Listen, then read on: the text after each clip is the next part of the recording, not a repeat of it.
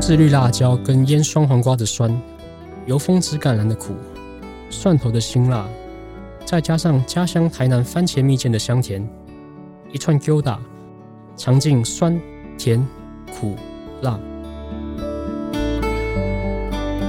联合开帕，独享时光。我是主持人李成宇，法餐历练的主厨刘子豪 Leo，今年接掌西班牙餐厅 Elma，。一位法餐主厨掌理一间西班牙菜餐厅，本身就很有趣。他甚至把西班牙 tapas 做成套餐。刚刚大家听到的这串西班牙国民小菜 g o d a 就是套餐中的一道。对 Leo 来说，法餐的历练跟西班牙菜的风格是个局限的框架。还是跨界的创意。今天节目邀请 Leo 来跟我们聊聊他的想法。大家好，我是刘子豪 Leo。Leo，你在南法的厨艺学院学做法国菜，对，然后你也带过法国的米其林星级餐厅 Restaurant W。是的，你回台北之后待过 Stay，然后那时候也蛮早的时候，嗯，然后后来你到了蓝餐厅 Chef Noble，他有上过我们节目，嗯。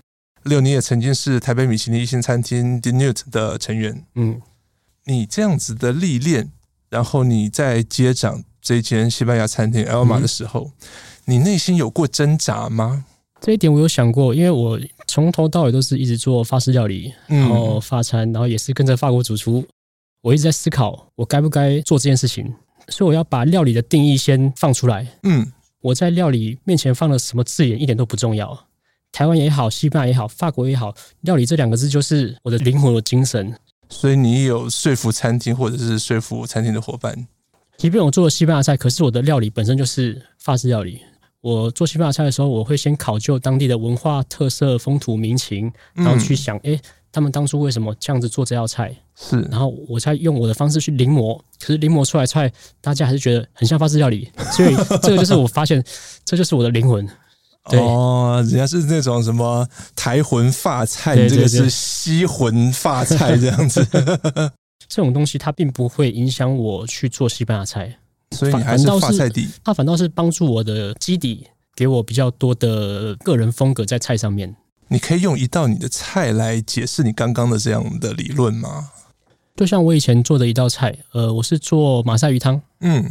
那个时候我在南法的时候，最常喝的就是马赛鱼汤，所以我一直在思考的，我要怎么把马赛鱼汤跟我的经历做一个结合。像我，嗯、像我是台南人，南部人，是。是然后我就想，哎、欸，南部跟其实跟马赛其实跟法国的南部其实是很相很相像的。这怎么说？呃，天气很相像，口味也很相像，人民也很热情，嗯、所以我，所以我一直想要把法国跟台湾做个连结。嗯，啊，运用我本身的经历去做连接，所以我那个时候我就在我的马赛鱼汤上面增加了西瓜棉这个东西，然后我试出来之后，其实很搭，非常的搭配，是，是所以我就用这样的方式去创造一个连接性，然后让客人喝到的时候觉得哦，好像似曾相识，可是又不知道是什么东西。然后我跟他讲西瓜棉的时候，哦，他他们会恍然大悟，对他们觉得好像把高级的料理跟日常呃拉得更近一点点。或许我们比较熟悉台南，对，我们可能没那么熟悉马赛，对。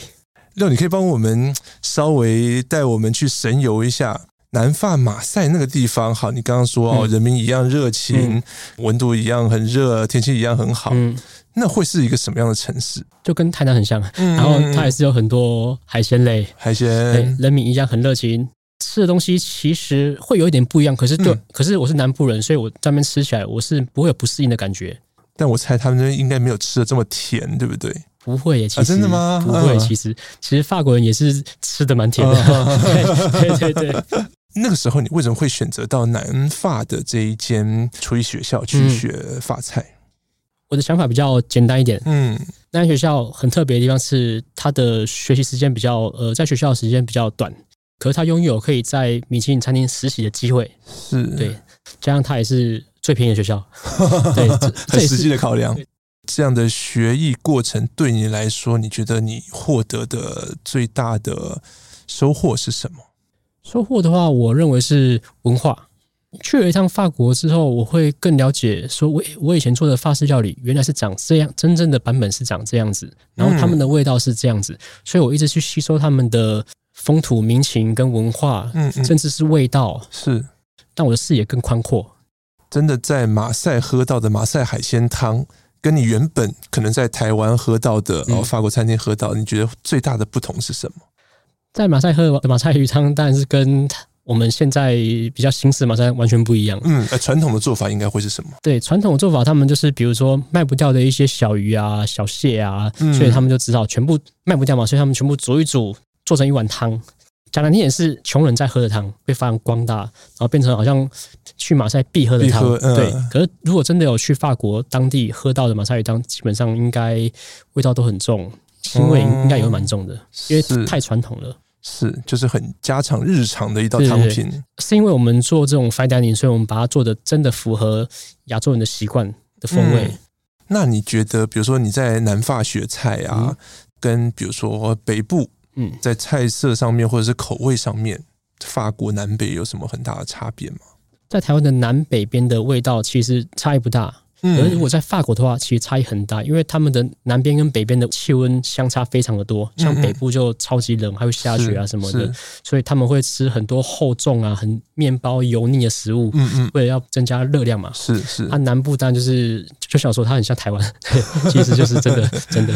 就很热这样，对。回到刚刚我们讲到说，哎、嗯，你觉得你的学艺过程里面，你最收获最大的是对于法国文化、法国料理文化的一些洗礼。在你心目中，你觉得法国菜的特色是什么？如果也要简单说的话，法式料理就是一个精致食物与艺术的结合。是、嗯，如果有去过当地的话，你就会知道，其实当地的食物非常的粗犷，嗯，我们跟我们一般台湾人主观意识的。法式料理其实是完全不不一样的。我们可能只接触过 fine dining 的法餐，对，对不对，对？可是其实，在法国当地，他们的料理就是非常传统、家乡、很粗犷。可能我一个餐只要我一餐只要吃三道菜，我觉得超级饱。讲实在话，他们并不是像小小一份这样。所以那一年半，你平常吃什么？如果不考虑说哦，你可能会刻意去吃餐厅啊，或什么？我当时是穷学生，所以我基本上都是吃面包，像吃法国面包，像因为他们在法国的面的法国面包它很长，该这样子，对。然后我记得当时一根差不多一欧左右，然后我就分早中晚。哇 塞，太刻苦了吧？就是很穷。对，那吃好一点的。呃，如果吃好一点的话，我还是会选择把钱留下来吃一些米其林餐厅，并可以帮助我的学习，然后也了解法国当地的米其林餐厅长什么样子。刚刚我们聊的是法国菜，它的一些特色或想法。对，那你现在毕竟主持的是一间西班牙菜餐厅，你怎么掌握西班牙餐饮的风格？西班牙菜它的氛围感是比较像是比较轻松惬意，然后有一种分享人生的感觉。我那个时候在法国最南边的学校读书，嗯，然后其实我开车一个小时，我到西班牙了，所以其实我也很常去西班牙的巴塞罗那去旅游。哦，所以你是常常这样子逛，嗯，对，其实我发现西班牙更像台湾，哦，对，其实其实是这样子，真的没错，更难这样子，对，他们也是一个很热情的民族，然后吃的东西其实跟台湾超级像，嗯、他们很多炸的东西就跟台湾盐跟台湾盐酥鸡是一样的意思，炸物，对，很多炸物，然后很多油腻的东西，对，西班牙的海鲜非常厉害。如果真的要讲的话，法式料理的话，就是一个 fine dining 的感觉。然后，如果是西班牙菜，就是比较类似 bistro 的感觉。很好奇，西班牙他们，比如说我们呃之前也会有什么 El Bulli 啊、嗯、这些餐厅，嗯、所以他们比较 fine 一点的餐厅的感觉，嗯、跟法菜也比较像嘛。像 El Bulli 那种餐厅，其实是已经超越，它已经是个展览了，嗯、所以也不能把它当成是吃饭这样。嗯嗯，可是，在台湾不太适合用这样的模式去经营。其实台湾人的主观意识，西班牙菜就是没有这么高级的，像是这样方向。嗯、对他们会认为法式料理还是最高级，他们愿意花更多钱去吃法式料理。所以这是台湾市场的一个看法。对，但是你在法国跟西班牙之外，像你刚刚提到的，哎，你会把西瓜棉啊这样的食材加进去。嗯。嗯这样的想法会让你的菜，嗯，好。我现在很多主厨都是很喜欢这样的做法，嗯、把台湾的一些食材啊、台湾的一些技艺放到菜里面，然后用法式的技法把它呈现出来。嗯，六，你会在想菜的时候想说，哎，我这样子放进台湾的元素要怎么样才不违和吗？说违不违和的话，我认为这是一个记忆连结的味道。嗯，对，像我自己调味的话，我喜欢用我自己的。人生经历去做调味，我用我的成长的经历，我在南部长大，在在北部工作，在法国读书，用这种经历去诠释所谓的台湾味。是，你说台湾味的泛滥的话，这是一定的。可是我们就是在台湾上面，我们是台湾人，做台湾菜、台湾料理，嗯嗯嗯，嗯，所以我觉得这没有什么不对。好，刚刚一开始 Leo 你讲的那一段，其实是你这一次的套餐的一道菜嗯。对，你在一些像是啊，他们原本这道菜原本的食材里面，嗯、粗制的辣椒、腌、嗯、黄瓜、橄榄、嗯、蒜头等等、嗯，你还加了台南的番茄蜜饯。对，这个想法怎么来的？这个想法其实非常简单，嗯，像 Gyoza 这是这是一个非常传统的西班牙菜，是。可是我自己都不喜欢吃橄榄，你自己不喜欢吃橄榄，我自己不放进去，对我自己不喜欢吃橄榄。嗯，可是我觉得我有必要去做这个东西，因为它很代表西班牙，所以我要怎么让它跟台湾人是有连接性的？是，所以就那就把我的家乡味放进去，然后我也有把橄榄再去强化，去腌制成我们喜欢的味道。番茄蜜饯是可以把整个所有的味道都串起来的一个东西，一个连接。然后你这一套餐的另外一道菜其实也有番茄，对不对？就是你的前菜，对，它就叫番茄。你是用血腥玛丽调酒的概念来设计的，这一道很有意思。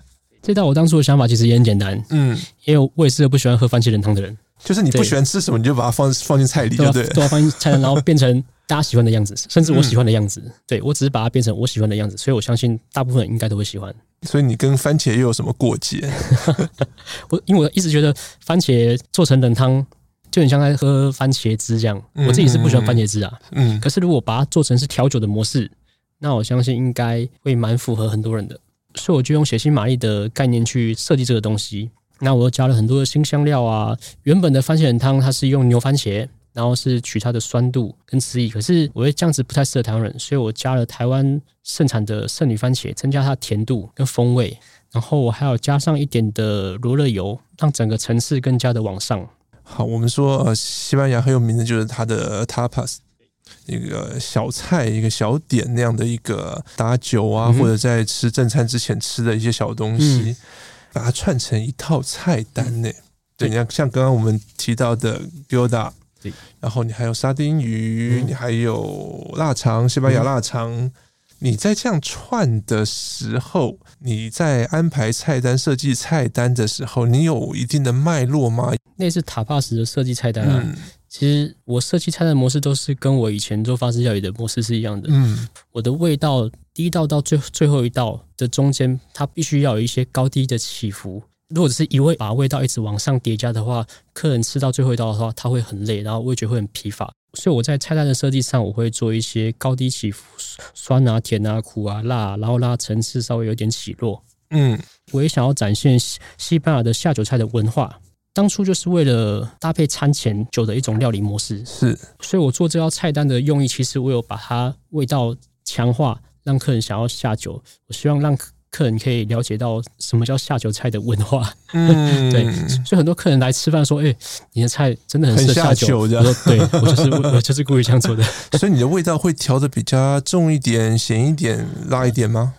呃，对，通常我味道会调比较重，可是这种调味必须要更小心翼翼，因为我不能够让客人毁了下一道菜的味道，所以我要平衡，要平衡感要抓得很好，味道够重到下酒，但是又不会抢了下一道菜的风采。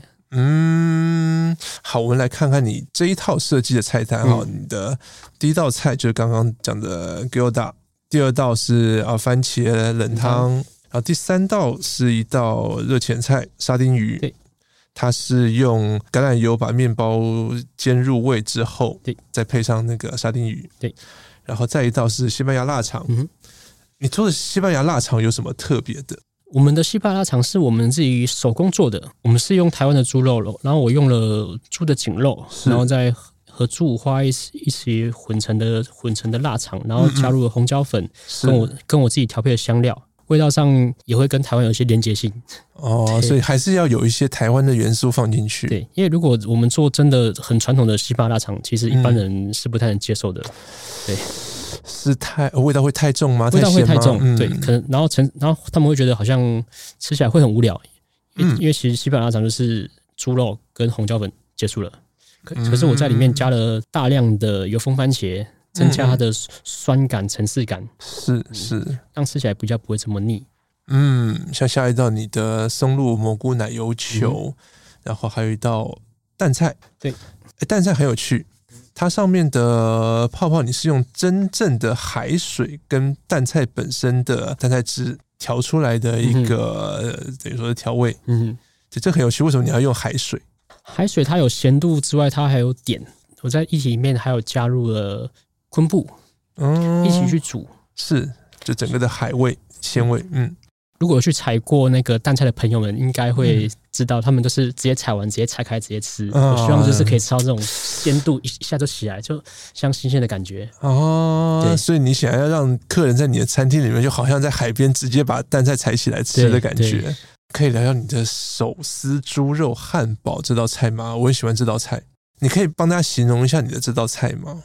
手撕猪肉这道菜啊，其实很单纯，就是我去巴塞隆纳旅游的时候，然后我看到当地一家汉堡店，它叫巴科瓦，然后它是在当地连锁的汉堡店，然后它最大特色就是它是第一名汉堡店，它超它超好吃，果然很有特色。对，它这是最最最这个是最大特色。是它为什么有名？它为什么是第一名？它的口味比较丰富，然后而且它就是把每个细节都做得很好，所以我当下吃完的时候，我就觉得我以后一定要做一个像它一样的好吃的汉堡。直到我接了这间店之后，我才有机会去实现它，因为它刚好是 是西班牙料理，等很久的。对对对，刚好在西班牙吃汉堡算是一个很特别的体验。嗯嗯，对我来说，明明不是西班牙菜，可是它就是西班牙菜很好吃的汉汉堡。很有西班牙味道的汉堡，对对对对对。我那时候接 Elma 的时候，我原本想做西班牙味的挂包，可是可可能客人会觉得太台，然后接受度比较低。以我自己的想法，虽然我很想要实现这个梦想，嗯，挂包它其实是一个很好吃的东西。是，像像现在啊，挂包已经成为最能代表伦敦的食物，它才是一样。嗯 对对对，是是，对啊，所以所以在台湾还是要做跟当地文化不同的东西，接受度比较高。所以我所以我希望这个小小的汉堡它是很有层次的。嗯，然后我制作的时候，我用了猪的脸颊肉，是。对，然后加了台啤，台啤，你是说台湾啤酒吗？对对，我希望它，我希望它有一点麦香味，哦、然后跟西班牙的烟熏红椒粉去制作，然后另外我再用了雪莉酒跟威士忌做了一个酸甜酱汁，嗯、还有自己腌制的紫高丽菜，增加脆口感跟酸度，去平衡整个油脂跟甜度。嗯，然后面包我是选用了布里欧许哈的汉堡。嗯哎，它给我一个蛮印象的深刻，我到现在还记忆犹新。就它的味道确实是带点酸，带点甜，这是我们平常不容易在汉堡里面吃到的那种感觉。但它也不是说美式汉堡那种番茄酱的味道。这个就是台南的特色之一，因为台南并不是只吃甜这个东西，他们是喜欢在咸的里面加甜的东西。哦，对，所以它不只是单纯的甜。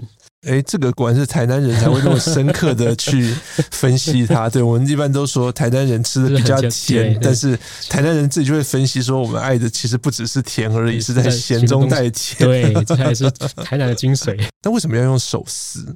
猪肉手撕是口感的问题吗？口感上会比较柔嫩一点，而且它，而且手撕的好处是它一撕一撕，所以我可以把寿司的部分，它会比较扒得住。如果只是一块汉堡的话。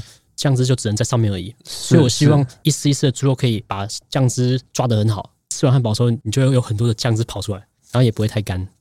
那你在台北的 Fine Dining 餐厅的资历其实不算浅哦，嗯、啊，待过 Stay 啊，待过后来的 Dîner 啊，等等等等。嗯、那你这样子观察，比如说，好，包括这疫情的这三年，台北在西餐或者是 Fine Dining 的这样的一个市场上，嗯。有没有观察到有什么比较大的变化？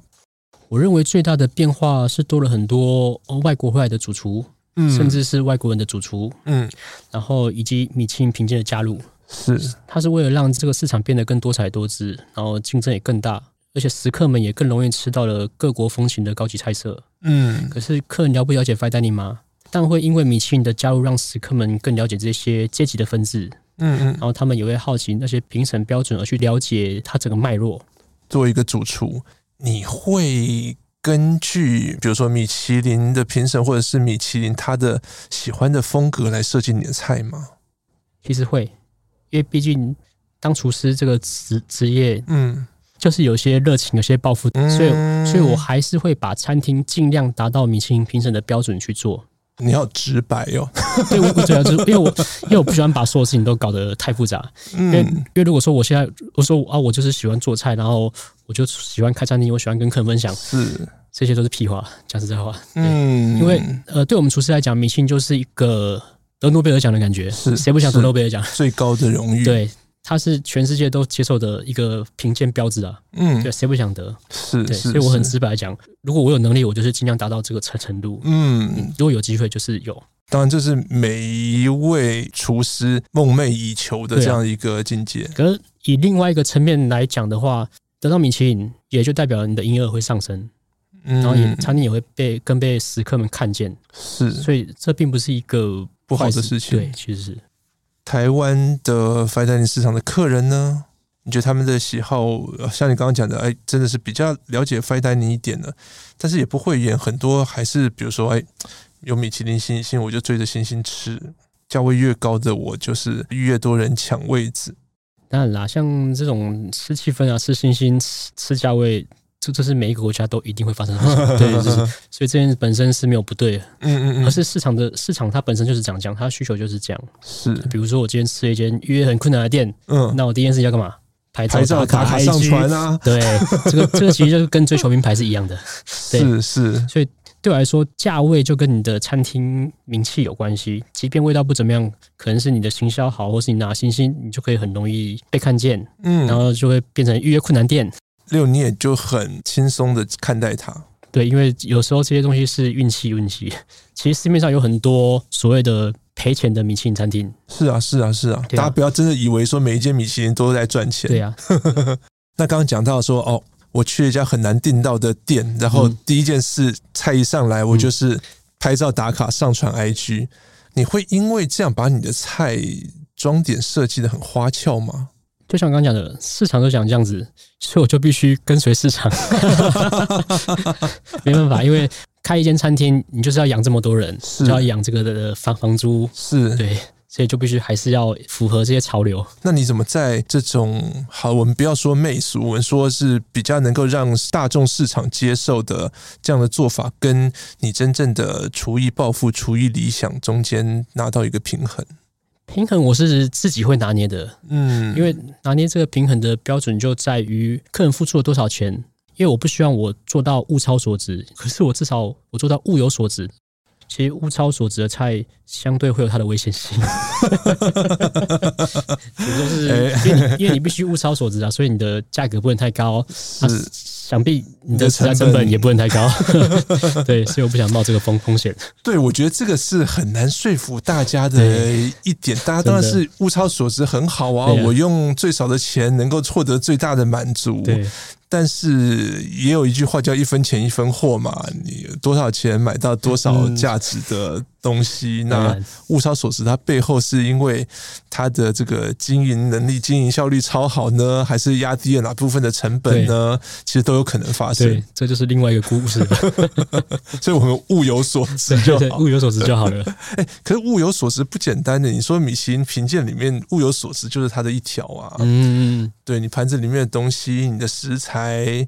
是不是跟你的餐价相当对等？嗯，这是一个非常大的关键，所以我也是有在符合那个标准里面，不要物超所值，物有所值就好。因为毕竟我也追求米其林算也蛮久了，嗯，所以我大概都知道规则要怎么走。所以你怎么看？比如说，好，就拿台湾好了，嗯、台湾好，这六年来的米其林，嗯、它的风格的喜好是什么？对我来讲，现在的流行或者说流行，讲的比较不好听一点，现在的流行是外国主厨。嗯，对，大家会觉得啊，从外国来的主厨，哎，那他做的菜一定很好吃。嗯，然后吃了之后，即便他不好吃，哦，他们家乡就是长这样。比如说法国菜，假设啦，嗯、举例，我就是个法国人，嗯、我做的菜就法国菜，你有什么好质疑我的？嗯、对，这里就是很 confused 点。比如说，像我做法国菜，做的不好吃嘞。只是因为我不是法国人吗？对，可是我是做真正的法国菜，他们会觉得是这样。嗯，所以这会有个迷思是，你是什么样的主厨？比如说非发籍主厨，或者是非外国主厨，嗯，怎么样去克服这种？好，我们姑且称它为先天上的劣势。我要做的比他还发吗？嗯、我要做的更传统吗？嗯、更哦酱汁更厚重吗？嗯、还是怎么样？这一点的话，我自己有一个破解模式，嗯，就是想办法感动客人。嗯，哎、欸，这个境界很高哎、欸。对，就是就像我刚刚讲的，怎么让客人有连结性，就是好像哎、欸，好像这是小时候的味道，这是家乡的味道，好像曾经在那里吃过，可是我不知道什么东西。可是当他知道的时候，嗯、他就觉得哦，很开心，这是给客人的感动。可是会不会我来，比如说我来法国餐厅，我来西班牙餐厅，嗯、我可能就是想要吃比较法、比较西的东西。那我个人的话会建议他去找法法国主厨师就好了。对，确实是这样子吧。对啊。延续这个话题，刚刚我们说好，现在很多主厨都会在菜里面加一点台湾的相关的连接。嗯，我们讲台湾味这个东西已经被台湾的餐饮已经做了很久了。嗯。你还能找出新的创意吗？或者说，台湾味这样的用法其实已经太泛滥了吗？因为我觉得台湾味这个东西，它不应该是个贬义词。嗯，当然，只是我们一直讲一直讲，然后它好像是变成一个是负面的词，就说，哎，你是台湾味，是你一定要有创新，还是什么什么之类的。讲确实啊，是没错的。因为如果你要把台湾灌输在法式料理里面的话，你就必须要有创新。那、嗯、如果你是把台湾做成台湾菜的话，你就不用创新，因为蚵仔煎就是蚵仔煎，它不可能创新嘛，对不对？是对，所以如果你要做台湾味的法式料理的话，你就是要创新。可是就看你要怎么去连接的很好。就像我自己做所谓的台湾式的法式料理，嗯，我不会跟客人说，哎、欸，我做了我这个东西，我里面。加了西瓜面还是什么？还是我我用蚵仔煎做成法式的蚵仔煎？是我不会这样讲。我喜欢用隐喻的方式，我希望让客人自己发现我在里面放了什么，嗯，甚至他觉得吃了之后，他记忆会有连结性，然后他会想要知道它里面放了什么啊。当他知道这个食材是台湾的食材的时候，他会觉得很惊讶。可以再给我们一个具体的菜的例子吗？就像我现在菜单上面的有一道菜，北海道干贝啊，它下面是配了一个海鲜的藜麦的炖饭。然后我在里面加了松子啊、葡萄啊，还有用昆布煮过的藜麦，同时我还放进了脆梅，来自台南的梅子。嗯、是，所以在这个藜麦炖饭里面，它的口感会相当的丰富，它有坚果啊，然后又有松子坚果的味道，然后还有荞麦的脆，然后葡萄的软糯跟甜，跟脆梅的脆，所以整个交织在一起。口感上会非常丰富，然后客人会觉得哦，这个味道好像似曾相识，可是他又讲不出来这是什么东西，因为我没有看到一个完整的梅子在我的盘子里面。可是当我跟客人讲这是来自台湾的脆梅的时候，他们都吓到了。哦，原来原来原来如此，我要的就是这个反应。嗯，对，这是我想要做出来的，因为我不想要太直白的说我做我加了什么东西在里面，我想要让客人自己了解到。所以它还是一个，比如说发菜或者是比较欧陆菜的形式。对，可是我只是味道，嗯、可是我只是用比较隐喻的方式去加入台湾味。如果你要让台湾菜上国际的话，你还是要台湾味这个东西。嗯，就像日本就把法式料理融合的超好的。现在在法国啊，嗯，最流行的就是所谓的和魂发菜，是是，甚至甚至现在最新的是韩魂发菜也有。哦、韩魂发菜是什么？这可以跟我们介绍一下。对，它是呃，现在因为韩国的法式料理，其实融合了很多韩国当地的小吃，是是，所以接受度在世界的接受度都很高，甚至在法国也很流行。所以大家的手法都其实都差不多嘛，对不对？把一些在地的小吃饮食元素，然后用比较发的方式来处理。对，就是因为他们融合的很好，所以他们甚至影响到整个世界。但我觉得这个融合的过程一定会很辛苦，可是我觉得还是必须有人做这些事情。有可能就是把台湾的这些东西，像刚刚讲到的日魂发菜或者韩魂发菜一样，对，反过来去影响欧洲的市场。我会想用另外一个角度去诠释这件事情。就是所谓的日常料理，怎么说？我要怎么在日常料理与高级料理 fine dining 做一个连结？对，我觉得这个是很难想象的。日常的话，就比较像是我用在地的台湾食材，或者是味道，就比如说我刚刚讲的脆梅，或者是番茄蜜饯，是去连接与食客的距离，让我们更去近这样子。然后我也是从生活中去发想，然后也是用我本身的经历去发想，给客人有一种共鸣感，可以更拉近人与人的距离。因为这就是所谓的日常，嗯，那高级的话，我的解释是比较像是一种体验或代入感，体验的料理与服务的细节、层次、温度以及 chef 的概念，这有点像是你去看的一个展或一个演唱会，用身心灵去感受一切。所以你针对比较所谓高级感这样的一个用餐体验的餐盘以外体验的部分会占蛮多的。对，可是我也不能做得太浮夸，这样子就不符合所谓的日常了。对对，所以这这这是一个非常两极的取舍。